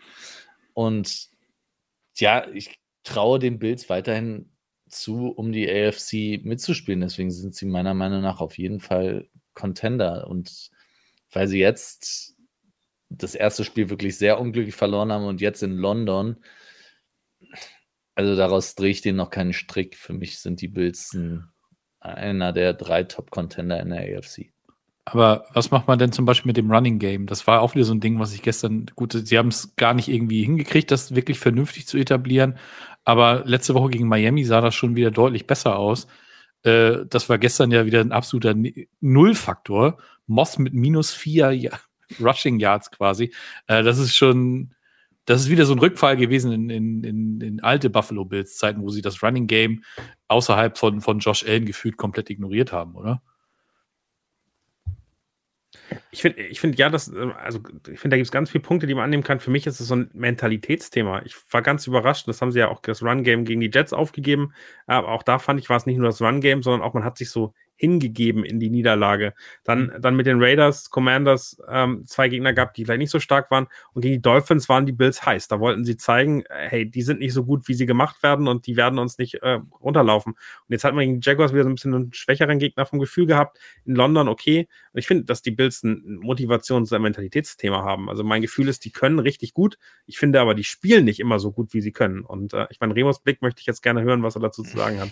Naja, Mentalitätsthema, also die Schlussphase äh, waren die Bills schon auch wieder ziemlich stark und ich muss sagen, wie sie sich da noch reingelegt haben und was Allen da für Würfe getroffen hat, aber, aber Remo, damit bestätigst du meine Aussage. Äh, sie sind ins Spiel gegangen und sie waren eben nicht ja. so nicht so 100% da. Sie waren von der Mentalität nicht 100% Gamefit, sondern nee. sie waren bei 90 oder 95%, was in der NFL, das wissen wir alle, nicht reicht. Am Ende versuchen sie es dann zu retten, wo sie merken, huiuiui, jetzt geht es in die falsche Richtung. Aber genau das fehlt mir. Mir fehlt dieses 100% geben, voll motiviert da reinzugehen. Und ich finde, Josh Allen ist da manchmal so ein bisschen. Nee, hm. gebe ich dir recht. Also, aber fairerweise muss ich auch sagen, London Games sind irgendwie, haben ihre eigenen Gesetze oder die International Games. Ich finde immer schwer, da wirklich Lehren rauszuziehen. Und wie siehst du, Sarah? Ja. Ähnlich wie Remo, ich weiß nicht, ich finde ich es auch schwierig. Also das Gefühl kannst du schon so bekommen haben, macht total Sinn. Also es hat natürlich schon so gewirkt, irgendwie, dass sie vielleicht nicht 100% geben von Anfang an, aber Boah, weiß ich nicht. Ähm, wenn das jetzt bei irgendeinem anderen wichtigen Spiel gewesen wäre in den USA, wo es irgendwie jetzt nicht so besondere Umstände gibt und dann wäre das so gewesen, dann okay, aber wie du sagst, Remo London hat irgendwie seine eigenen Gesetze und ich glaube, gewinnen wollen sie trotzdem von Anfang an. Aber ja. Ich nehme mal ganz kurz die Community mit. Äh, Justin Baumbach sagt, die Bills sind so unkonstant, das ist für mich absolut kein Contender. Ähm, oder kein absoluter Contender, so rum. Sam T sagt, ohne die zwei Fumbles wären die Bills komplett hinterhergerannt. Und Darkest Knight sagt, ich habe das Gefühl, dass es zwischen Allen und Dix nicht alles stimmt. Das war ja äh, Ende der letzten Saison äh, irgendwie ein Thema. Ich glaube, das, aktuell wirken die ganz, ganz ordentlich. Ähm, lass uns gerne, lass uns gerne weitergehen, weil ich das nächste Thema eigentlich ganz spannend finde. Ähm, für mich ist äh, die Vertragsverlängerung von Jonathan Taylor ein Klotz am Bein bei den Colts. Sie haben aus meiner Sicht, wenn man sich das letzte Spiel angeguckt hat, einfach den falschen Running Back jetzt schon bezahlt. Wenn man Zach Moss, äh, der auch lange bei den Bills war und äh, irgendwie nicht, nicht klar kam, ähm, wenn der jetzt so performt, dann kann ich doch nicht nebenbei den anderen, der älter ist, jetzt so unfassbar viel Geld zahlen. Ich glaube 42 Millionen äh, über drei Jahre, das sind klar über diese magischen 10 Millionen für einen Running Back, die es aktuell gab. Ich glaube, damit ist Bijan Robinson auch nicht mehr der bestbezahlte Running Back in der Liga, wenn ich es richtig im Kopf habe. Aber also aus meiner Sicht ein völlig falsches Signal und äh, ehrlicherweise wieder so eine dumme Running Back Entscheidung, die einem am Ende sehr wehtun kann. Wie siehst du es, Remo?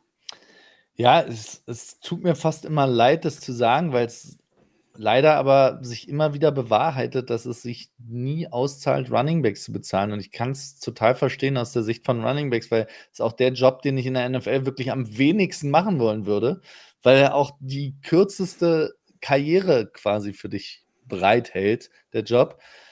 Aber es ist unfair, aber aus Teamsicht ist es halt einfach, lohnt es sich nicht. Es gibt wirklich die wenigsten Runningbacks, wo man einen deutlichen Unterschied erkennt zwischen Starting Running Back und ähm, Backup. Aktuell ist es, würde ich sagen, Nick Chubb zeigt, dass es, dass es auch einen großen Unterschied geben kann.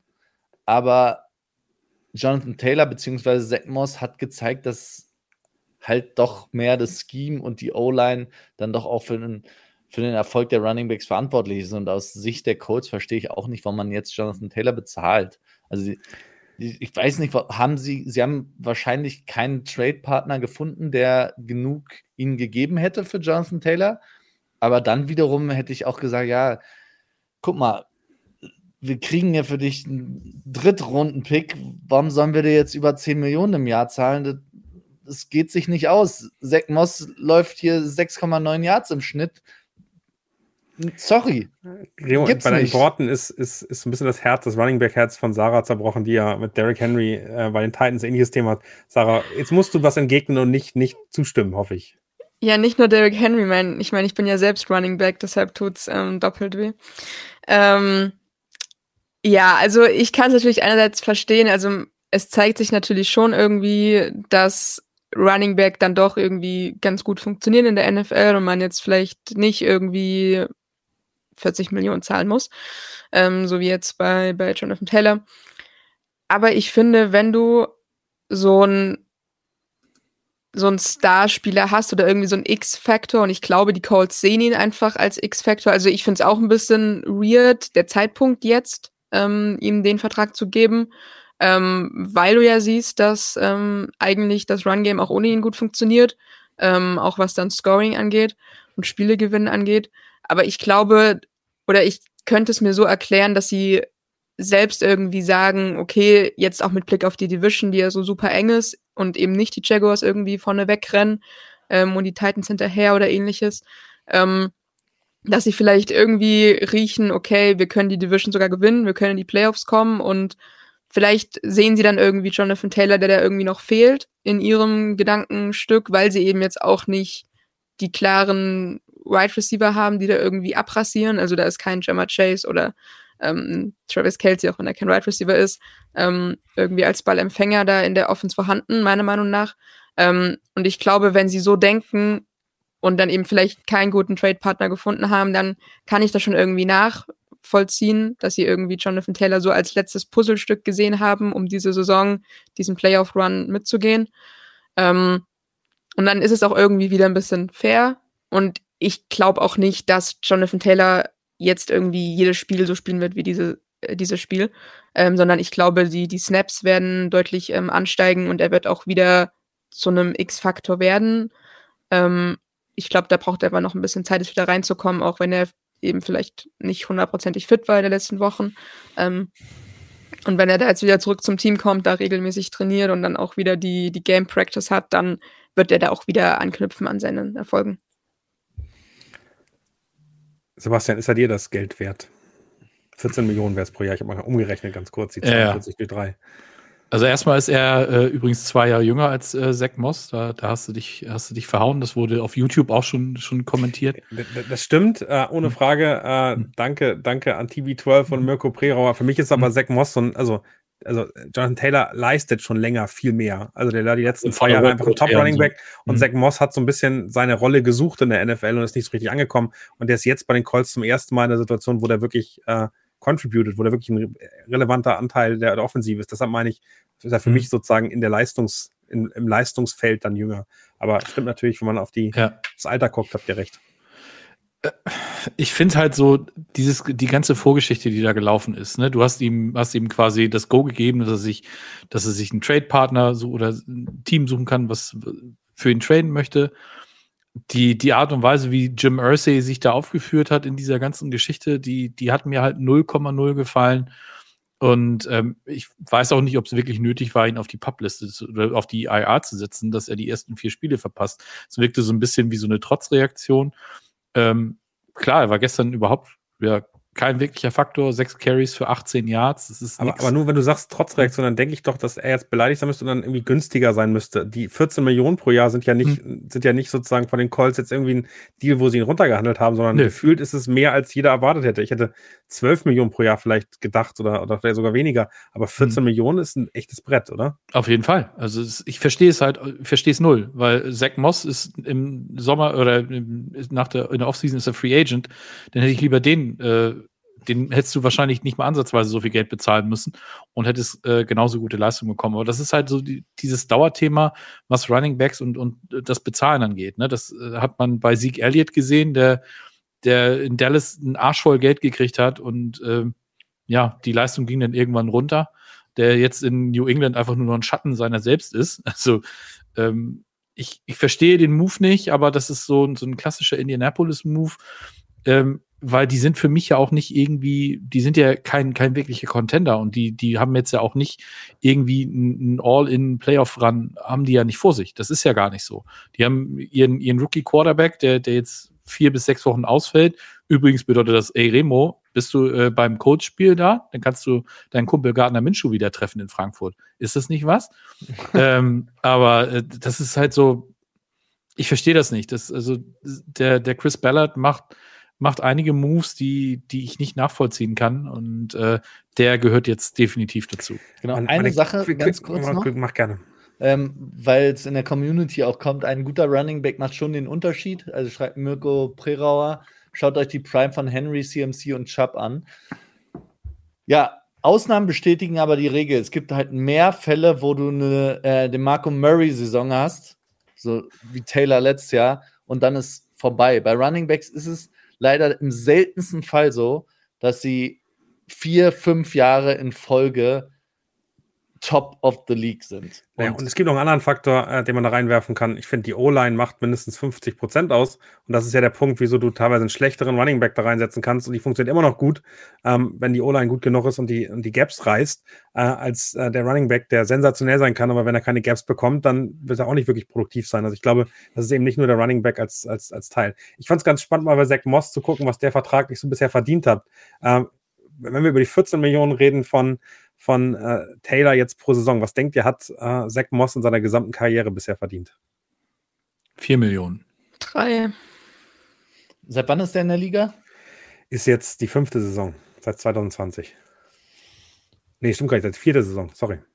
Vierte Saison, da hat er äh, 2,8 Millionen verdient bisher es ist dann doch noch ein Tick mehr. 4,7 Millionen hat er verdient. Also das ist schon, es ist schon ganz schön ins Gesicht. Also ich finde das richtig hart, was, äh, wenn man, also mal gucken, ob sie ihn verlängern, aber ich kann mir vorstellen, dass sie ihn auch äh, irgendwie versuchen dann ganz günstig zu kriegen oder ihn dann sogar droppen lassen äh, in der nächsten, äh, nächsten Saison. Also ist er ein Free Agent, da wird er ein bisschen mehr verdienen, aber trotzdem äh, ist es schon hart. Also finde ich, hat mich gerade nochmal überrascht, wie wenig das ist. Äh, aber so, so ist die Welt, äh, leider Gottes. Äh, es gibt eben die ganz, ganz Reichen und es gibt die etwas weniger Reichen. Ähm, Genau, lass uns gerne weitermachen. Ich würde eine ganz kurze Werbung vorher machen. Wir haben nämlich zwei neue Shirts bei uns im Shop auf shop.footballerei.de äh, und vielleicht kannst du die einmal ganz kurz einblenden hier. Äh, wir haben einmal die Amon Rakete, äh, um die Detroit Lions Fans auch mitzunehmen. Äh, schmunzeln hier äh, äh, und wir haben die A-Chain, also ist ja eigentlich A-Chain, aber A-Chain Gang für alle Miami Dolphins Fans, wenn ihr noch ein T-Shirt braucht für das Frankfurt Wochenende, dann könnt ihr jetzt bestellen, kommt noch pünktlich an. Also von daher, let's go. Ähm, freut uns sehr, ähm, wenn ihr da zuschlagt. Wie findet ihr die beiden? Was ist euer Favorit von den beiden? Remo, fang mal an. A-Chain Gang finde ich schon nicht schlecht, muss ich sagen. Könnte ich mir fast zulegen, obwohl ich kein Dolphins-Fan bin. Die Farbe ist Geht auch ein bisschen modischer mal, oder? Also nicht so schwarz ja. mit irgendwas drauf, sondern. Geht mir auch so. Ich habe auch für, ich habe auch für A-Chain Gang gestimmt. Es gab ja die, die, die Abstimmung. Fand ich auch besser. Ich nehme die Rakete. Das kriegen, das kriegen wir hin, Sarah. Auf jeden Fall. Mhm. Ähm, möchten wir es aber auch sehen bei, bei einem der Games, dass du äh, nicht, nicht im Stadion, aber so äh, das mal trägst. Da wollen wir ein Foto haben als Beweis. Mache ich in der Regie. Sehr, sehr, sehr schön. Genau, lass uns gerne weitermachen äh, und zwar auf in die, Täler der NFL so ein bisschen reinfallen.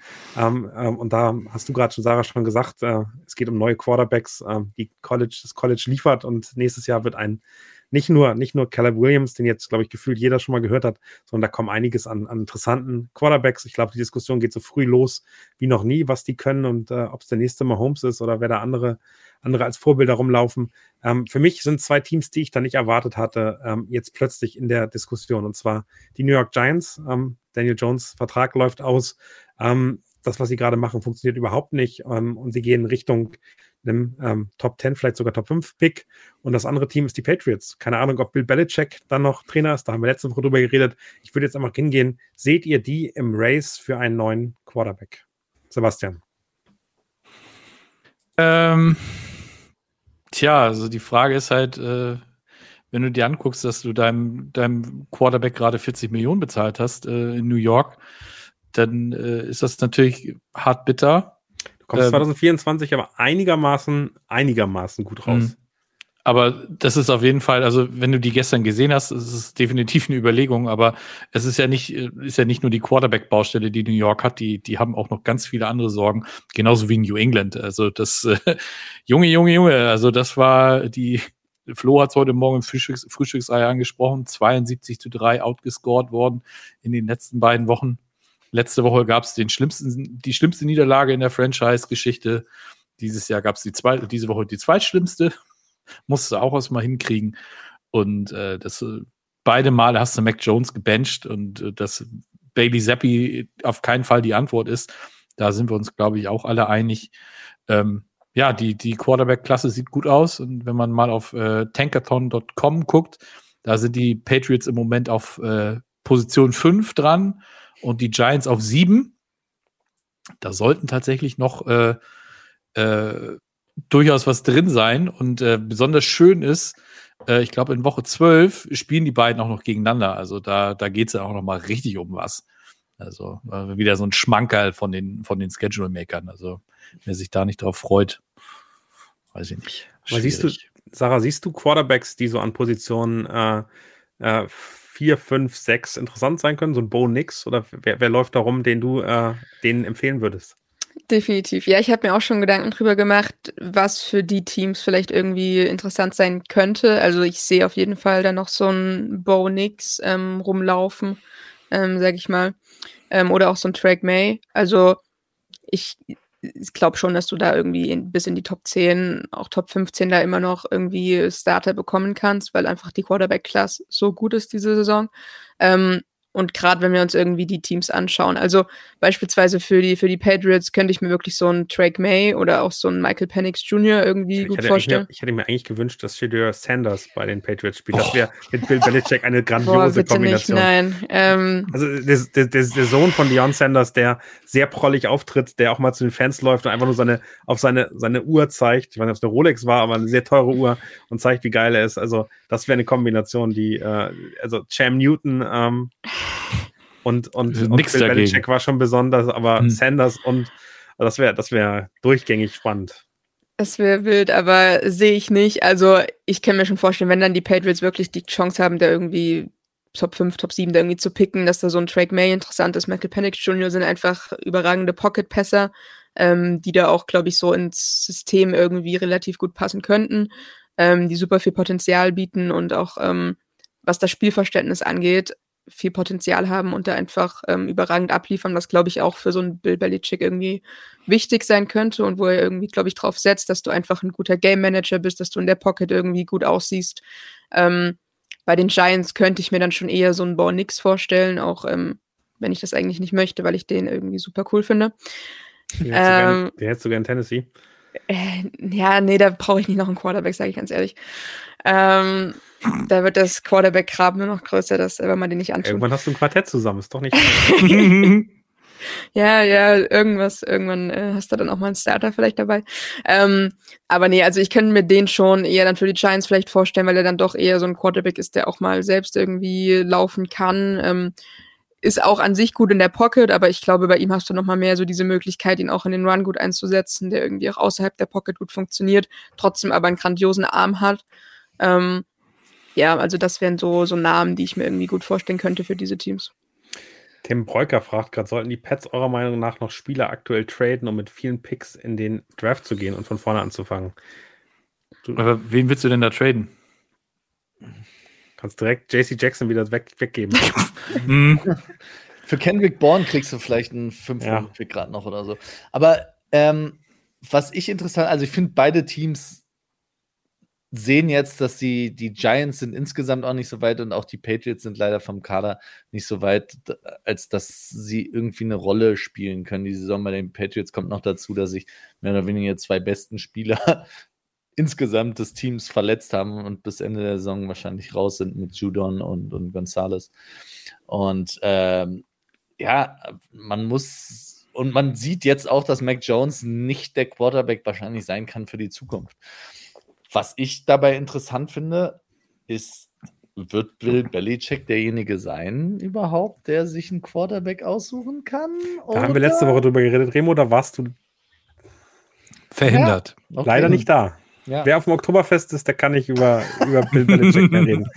Uh, so ist es leider Gottes. Ähm, aber ich glaube, also ganz spannend, wie ihr auch mitdiskutiert, uh, Uh, Bill Belichick will den Siegesrekord, der draftet keinen, er holt sich jemanden via Trade. Uh, Finde ich auch ganz interessant. Uh, vielleicht der Justin Fields aus, aus Chicago oder irgendein Veteran. Kirk Cousins könnte ich mir auch vorstellen. Kirk Cousins bei den Patriots könnte ich mir irgendwie, ich finde, das, das wäre ein Fit. Also, mhm. der ist so ordentlich, der passt nach New England. Ähm, da kriegt er ein bisschen mehr die Herbstmode, aber äh, das ist ja schon gewohnt aus Minnesota. Also ich kann mir da richtig gut äh, Cape Cod äh, beim Hummeressen vorstellen. Das passt für mich. Also da, da sehe ich schon äh, eine Prägung, die, die gut dahin passt. Ähm, sehr schön. Äh, ich würde direkt weitermachen. Wir sind ja schon äh, jetzt knapp bei der Tagesschau. Von daher lass uns über die letzten zwei Hot Takes noch drüber sprechen. Ähm, ganz interessant, Justin Fields und DJ Moore überlasse ich, also äh, ihr kennt die schon, den, den, den überlasse ich der Community, aber äh, ich würde gerne nochmal ähm, über die Vikings reden. Aus meiner Sicht müssen die Cousins traden. ähm, weil sonst ist er weg. Es, die kriegen nichts mehr dafür. Ich glaube, sie kriegen jetzt relativ viel, weil es, äh, und da kommen wir gleich zu zwei Teams gibt, drei Teams gibt, die auf jeden Fall einen Quarterback noch gut gebrauchen könnten. Und, und das finde ich viel wichtiger, die haben ein riesiges Problem mit Justin Jefferson, weil der massiv unzufrieden ist, wie es gerade läuft. Der hat gesagt, er möchte gerne mit Kirk Cousins weiter in die, in die selige NFL-Zukunft segeln und möchte wissen, was mit dem passiert. Wird er verlängert? Wechselt er irgendwo hin? Dann wird er sich sogar vorstellen können, dass er dahin wechseln möchte und, äh, und äh, die Vikings dazu zwingt. Ähm, ich finde, man muss erstmal Argumente finden, wieso Jefferson äh, eine Verlängerung bekommt. Das kann ja auch ein sensationeller äh, Quarterback aus dem College sein, aber aktuell fehlt mir bei den Vikings das Konzept, um Jefferson davon zu überzeugen, in diesem Team zu bleiben. Wie seht ihr es? Ähm, ich finde nicht, dass Jefferson sich aussuchen kann, wohin geht. Das sehen wir immer wieder. Am Schluss hast du einen Vertrag und dann ist es, ist es auch die Kohle, die du kriegst und du kannst unzufrieden sein. Haben wir jetzt bei Taylor gerade erst wieder gesehen. Das haben wir bei Lamar Jackson gesehen. Da wird schon von Abschied gesprochen und ich möchte mit Kirk Cousins alles schön und gut, aber am Schluss entscheidet es die Franchise. Ich bin bei dir, Kirk Cousins. Ich glaube, du kannst Jonathan Taylor aber nicht vergleichen mit dem, mit, mit Justin Jefferson. Wenn der sagt, er spielt nicht oder er hat keinen, er, er sieht da keinen ich meine, am Ende kostet der unfassbar viel Geld, äh, würde er kosten über den Franchise-Tag. Ich glaube, das ist eine schwierige, also die Vikings haben wahrscheinlich das Geld einigermaßen, aber äh, ist trotzdem eine schwierige Entscheidung. Und ähm, der, also ich glaube, das ist was anderes und da hast du eine andere Macht dabei. Und auf der anderen Seite kriegst du einfach unfassbar viel für den Justin Jefferson. Also das, das ist, glaube ich, nochmal, den Jonathan aber, Taylor, für den Running Back bekommst du ja nichts mehr. Äh, nein, aber ich glaube nicht, dass ein Justin Jefferson, ich meine, der läuft noch auf dem Rookie-Vertrag, dass der bei seiner ersten richtig, richtig fetten Kohle sagen würde, nö, ich spiele nicht Glaube ich einfach nicht. Und am Schluss ist es dann, ähm, hat man auch immer wieder gesehen, dass es einfach nicht funktioniert. Ist, ich, also ich, Jefferson sehe ich nicht, dass er weg ist. Kirk Cousins bin ich aber bei dir, den sollten sie schnellstmöglich irgendwie in Assets umwandeln. Nach New England verschiffen. Nach New England zu den Jets, nach New York, zu den zu anderen Teams vielleicht, über die wir noch Atlanta beispielsweise. Genau, zwei, zwei Teams, die ich, die ich sehe, die einen Quarterback aus meiner Sicht entfernt sind von einer deutlich erfolgreicheren Saison, vielleicht auch mit Playoffs, Falcons und auf jeden Fall die Jets. Äh, Sebastian, siehst du da, siehst du da Möglichkeiten, dass Kirk Cousins da landet?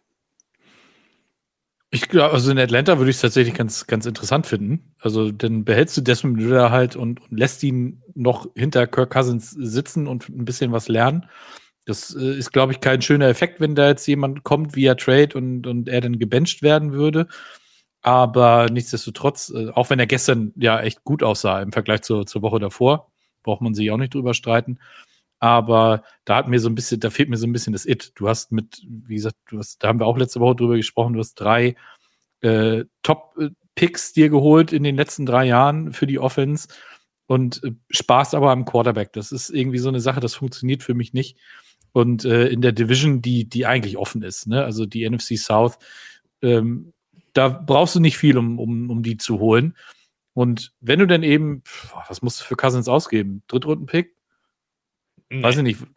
Nicht mal, oder? Ich doch, ich glaube, dass, ja? die, dass die Vikings mehr als einen Drittrunden-Pick für Kirk Cousins kriegen. Einfach gerade weil es, also zumindest meiner Meinung nach, mehr als zwei Teams geben sollte, die um ihn bieten. Und die.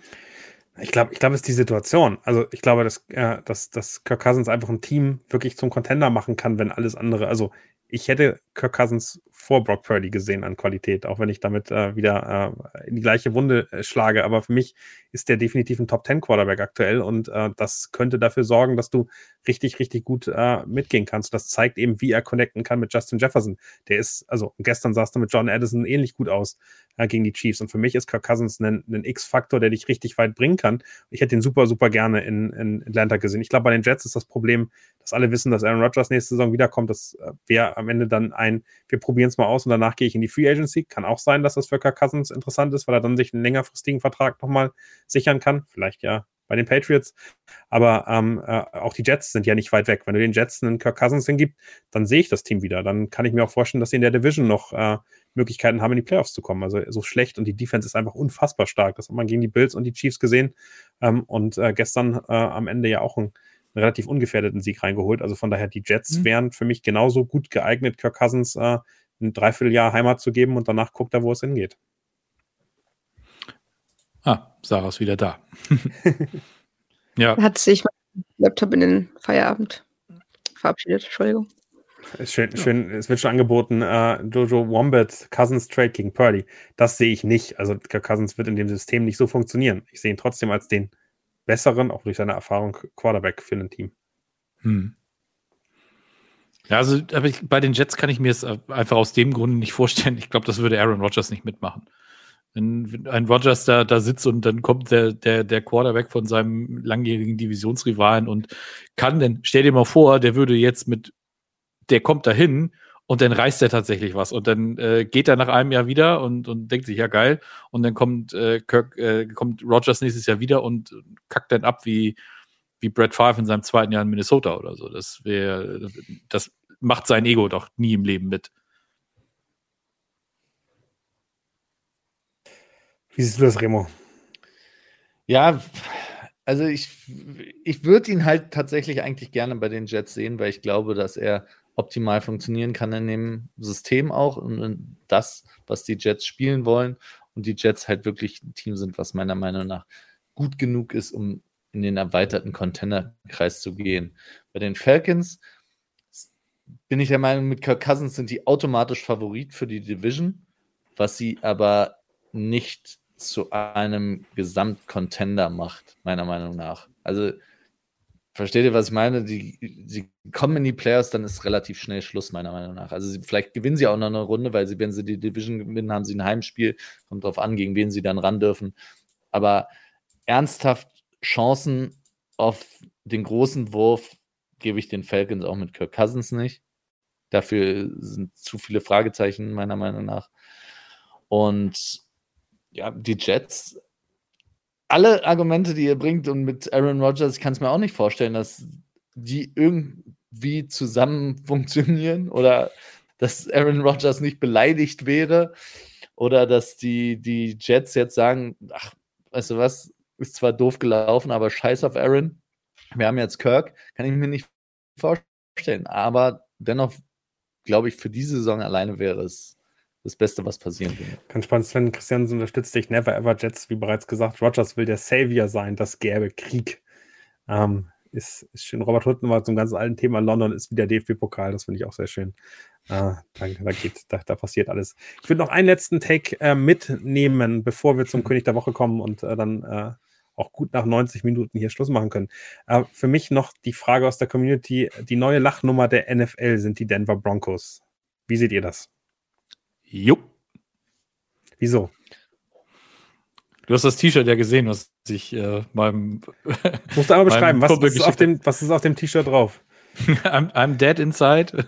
Und äh, das, das, äh, das Denver, äh, das Pony von dem, von dem alten Broncos-Logo liegt halt in dem, in dem D tot auf dem Rücken. Ich äh, hab's absolut gefeiert. Ich lieb's komplett. Ist äh, genau so ein Ding. Ähm, ja, du, was, was ist denn da gestern schon wieder passiert? Also, das war ja wieder so ganz merkwürdige Geschichten, die, die, die da in, in Mile High passiert sind. Das Jersey fand ich super, den Helm fand ich toll, die, die Endzone sah toll das aus. War, das war irgendwie, also Schneekoppe war das, das, äh, das Motto des mhm. Helmes, oder? Also wenn man genau. es übersetzt, das ist, also ich finde auch das schon wieder absurd. das ist ein oranges Trikot und einen weißen Helm als Schneekoppe mhm. äh, bezeichnest, fand ich, fand ich amüsant. Also, ja.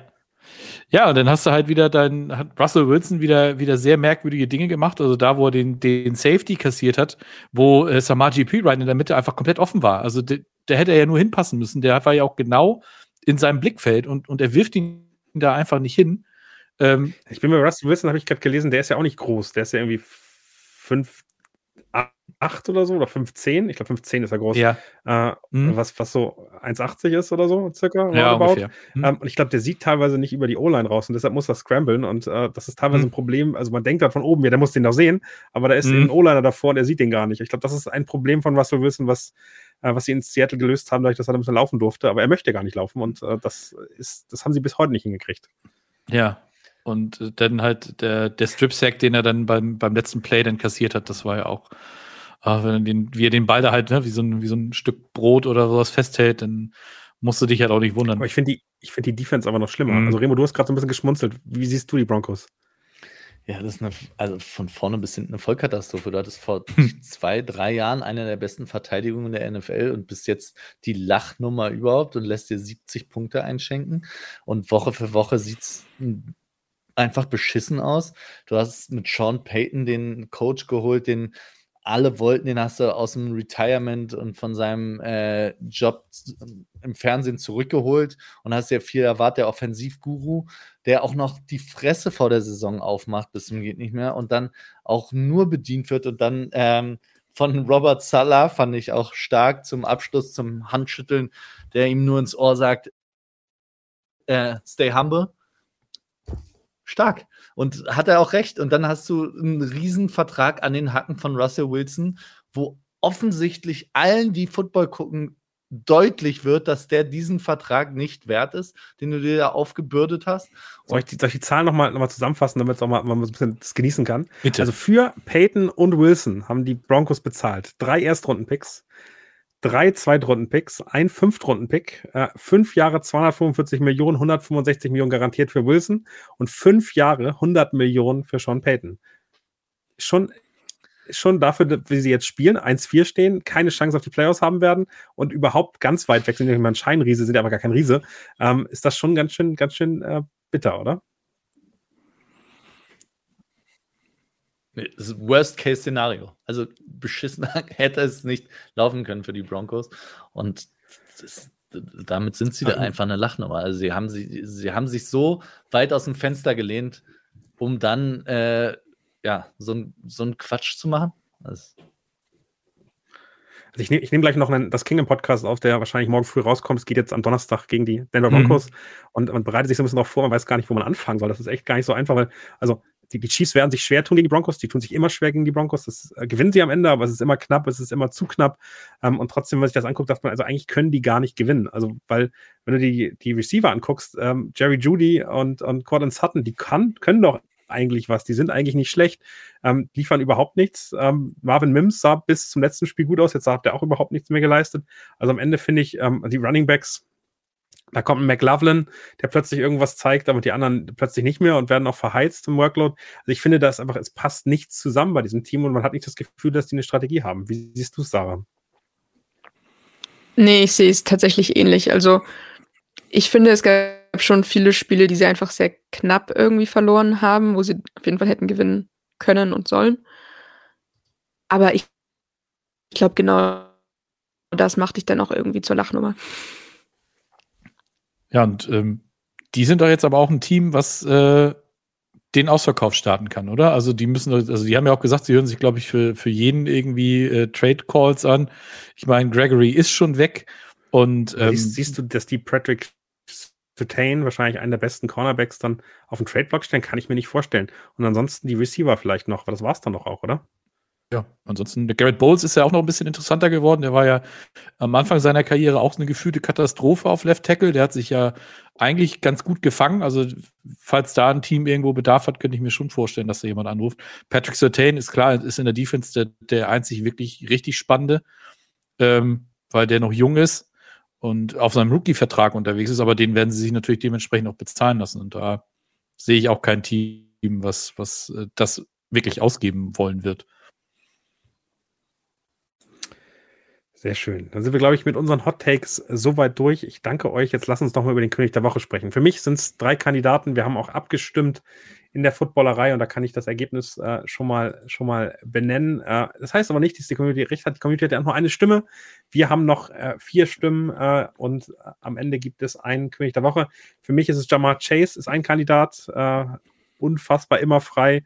Ähm, war, glaube ich, die, die stärkste Performance, äh, die ich gestern Abend äh, von dem Receiver gesehen habe. Davor hatten wir DJ Moore, auch der ähm, unglaublich, hat, glaube ich, alle Bälle bekommen, die Justin Fields in irgendeine Richtung geworfen hat. Immer war DJ Moore da und äh, Brock Purdy gestern vier Touchdowns, äh, auch da eine unglaubliche Leistung. Ähm, ja, willst du mal sagen, Remo, wie die Community abgestimmt hat?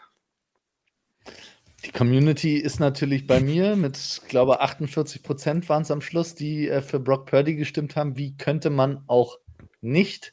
Bei den Touchdowns, der Completion Percentage und äh, ja, beste QBA der Liga und auch gestern wieder. Ich meine, er hat ja nicht mal durchgespielt. Am Schluss stand Sam Darnold noch auf dem Platz. Äh, von daher. Äh, Cooper Rush aber auch. ja, ja, gut, aber aus anderen Gründen. ähm, und ja, von daher für mich Brock Purdy ganz klar äh, längst überfällig, dass der mal König der Woche hier wird bei uns.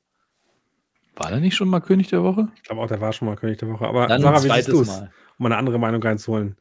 Kein Running Back, keine Liebe für dich in die Richtung. Äh, Chase, Purdy, Moore, wen siehst du als den König der Woche? Auf jeden Fall schon mal nicht Purdy, das kann ich soweit sagen.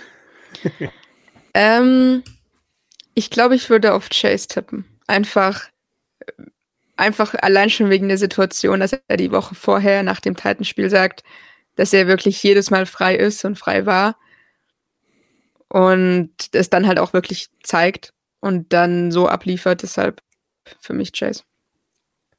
Ich kann meine vorgeben, Sebastian, kannst du vielleicht noch äh, dich entscheiden, was geht. Für mich ist es DJ Moore, ehrlicherweise, weil der am Donnerstag äh, wirklich, also wenn man sich anguckt, was alles andere gemacht hat, Mooney hat nicht, glaube ich, ein Target bekommen. Ähm, das ging alles in Richtung DJ Moore. Der Gegner wusste, der Ball geht Richtung DJ Moore. Ähm, und was der für Catches abgeliefert hat, das geht, geht so schnell in Vergessenheit, wenn man äh, das am Donnerstagnacht, äh, Freitag dann gesehen hat. Für mich DJ Moore, das war eine unmenschliche Leistung. Also unfassbar, was der für Catches gemacht hat, wie der dieses Team nach vorne getrieben hat. Äh, für mich die beste individuelle Leistung des Spieltags. Jetzt kannst Und, du äh, mit einer Stimme in einen der beiden Richtungen kannst du einen Unentschieden erzwingen. Mhm. Äh, ich bin Hat- gespannt.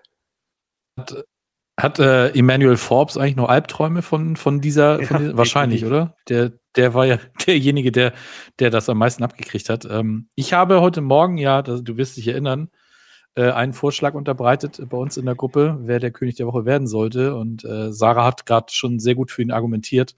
15 Catches bei 19 Targets, 192 Yards und drei Touchdowns. Ähm, das überzeugt mich denn doch mehr als, ähm, muss ich ganz ehrlich sagen, als die 250 Passing Yards von Brock Purdy. Klar, vier Touchdowns, alles super. Und auch die, die anderen Zahlen stimmen.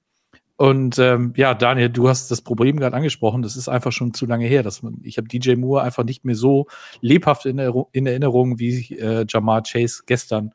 Und deswegen äh, hat er meine Stimme, auch wenn er Division-Rivale ist. Muss ich mich jetzt aus einem von euch beiden entscheiden, weil ich die Stimme woanders hingegeben habe? Oder wie machen wir das jetzt? Ja. Dann bin ich bei Brock Purdy, leider Gottes. Oh. Äh, Ihr beide jetzt im, im Einklang unterwegs? Das, das, Nee, also ich habe ich hab mich überzeugen lassen. Für mich war es eigentlich George Kittle. Ah, oh, das ging ja relativ schnell hier. Das war wirklich völlig unabgesprochen vorher. Wir hatten alle drei Grafiken vorbereitet. Das ist ein bisschen spannend hier. Äh, aber Brock Purdy, äh, am Ende ähm, finde ich, dass die 49ers es verdient haben. Für mich wäre George Kittle genauso da gewesen. Aber die Bengals bin ich auch noch nicht hundertprozentig da. Und der beste Team stellt für mich dann in irgendeiner Form, hat es verdient, in dieser, also mit diesem krassen Sieg dann auch den, den König der Woche zu stellen, weil ich glaube, äh, das war wirklich königlich und äh, dann nochmal ein Jam in die Richtung. Äh, mir machen die 49ers ein bisschen Angst als Chiefs-Fan, muss ich ehrlich sagen. Also mit so viel, mit so viel Liebe hätte ich wirklich nicht gerechnet. Ja. Sehr schön. Knapp nach, äh, kurz nach halb neun. Äh, wir freuen uns. Ähm, ihr kriegt äh, in dieser Woche noch ganz, ganz viel mehr Footballerei äh, von uns. Also all die Team-Podcasts kommen. Money Downs ist wieder am Laufen. Ich glaube, ähm, am Donnerstag oder Freitag kommt das dann heraus. Ein bisschen variierend, wann, wann sie es schaffen. Ähm, und äh, ich glaube, es gibt auch ein neues Kutsche trifft diese Woche, wenn ich es richtig im Kopf habe, weil ähm, Circus Sideline, glaube ich, jetzt am Samstag war, richtig? Genau. Sebastian, du weißt es noch besser. ja, das müsste so sein. Genau, wir haben einen Lockerroom, da sind die Fragen schon äh, im Instagram gerade, das wird am Dienstagabend aufgenommen. Da könnt ihr reinhören, wenn ihr noch irgendwelche Waiver-Wire-Tipps braucht, kriegt ihr sie bei uns auf Instagram. Also einmal die volle, die volle Rutsche. Habe ich noch irgendwas vergessen? Gibt es noch was Wichtiges, was wir noch mitteilen müssen? Liken, teilen, kommentieren, Abo Genau, ihr, da macht uns, ihr macht uns eine riesige Hilfe, wenn ihr uns auf Spotify ähm, liked und ihr uns da folgt, wenn ihr Kommentare abgibt bei Apple Podcasts, uns bewertet und äh, auch bei YouTube äh, gerne den Daumen nach oben machen. Das hilft uns äh, sehr. Von daher wünsche ich euch jetzt einen schönen Abend. Danke euch dreien. Das hat sehr viel Spaß gebracht und äh, ich freue mich schon auf die nächste Woche Football. Ciao, ciao. Einen schönen Abend. Ciao. Tschüss. Das war's für heute. Bis zum nächsten Mal in der Footballerei.